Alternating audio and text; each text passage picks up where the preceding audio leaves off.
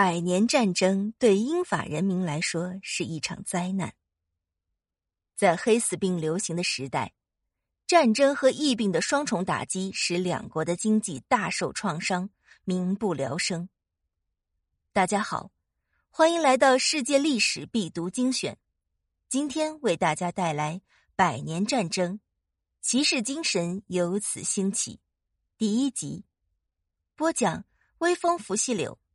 本期素材来自全历史，本节目由手艺人工作室出品。一三三七年十一月，英王爱德华三世率军进攻法国，持续一个多世纪的百年战争开始。百年战争发生在英格兰王国和法兰西王国之间，主要是针对法兰西王国统治权的战争。战争断断续续的持续了一百一十六年，直到一四五三年以法国取得胜利结束。虽然百年战争主要是王朝之间的冲突引起的，但战争性质却逐渐从封建王朝混战变化到侵略与反侵略，因此这场战争也激发了法国和英国的民族主义。战争期间，法国经历了内战。黑死病、饥荒和人口急剧减少，但是最后依然取得了胜利，完成了民族统一，为后来在欧洲大陆的扩张打下了基础。其中，民族女英雄贞德脱颖而出，跃马杀敌，为了民族解放不惜牺牲自己的生命，唤醒了法国人民的民族意识。而英格兰。则丧失除加莱外所有的法国领地。之后，英格兰对欧洲大陆推行大陆军事政策，转往海外发展，成为全球最大的殖民帝国。欧洲乃至世界的格局因此发生了变化。战争中，随着时间的推移，英国内部的政治力量开始反对这耗资巨大的战争。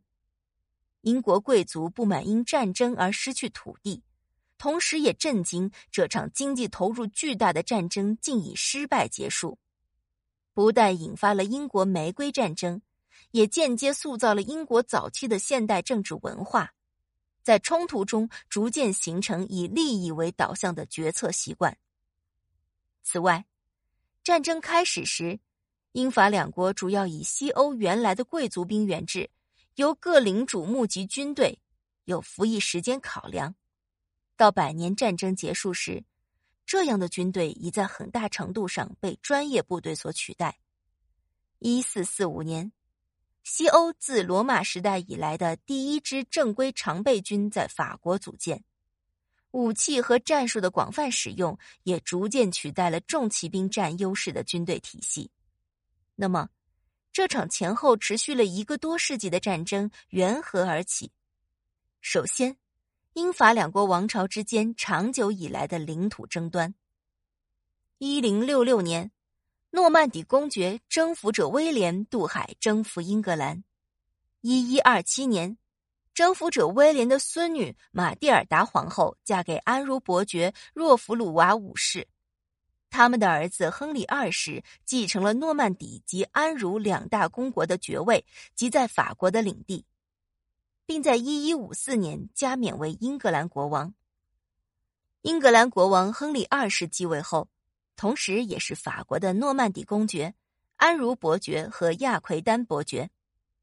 在迎娶与法国国王路易七世离婚的皇后阿基坦的艾莉诺后，他们的儿子查理一世。继位为英格兰王时，同时获得了阿基坦的领土。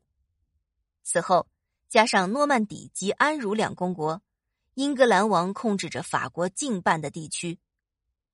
十三世纪初，当时的英王约翰施政，法王腓力二世趁机夺回诺曼底及安茹两地。此后百多年，法国贵族出身的英王念念不忘要向法王取回祖宗的失地。而英王仍然控有法国西南沿岸的阿基坦，是锐意一统全国的法国王室的眼中钉。其次，百年战争也有经济方面的原因。英国的经济命脉在很大程度上依赖羊毛贸易，中世纪后期，欧洲大陆上的佛兰德斯是羊毛贸易中心，生产羊毛的英国人在这里卖羊毛，制成的商品再返回英国。由于羊毛原料出口商和制成品进口商都向英王缴税，因此弗兰德斯的商人都顺理成章的愿意支持英国利益。然而，弗兰德斯伯爵却是一位法国王后。弗兰德斯贵族也认同自己为法王一脉，对他们来说，法国王侯自然希望独享弗兰德斯的财富。当时，英法两国因为利益的关系，均对佛兰德斯做出争夺。一三二八年，法国占领该地，英王爱德华三世遂下令禁止羊毛向该地出口。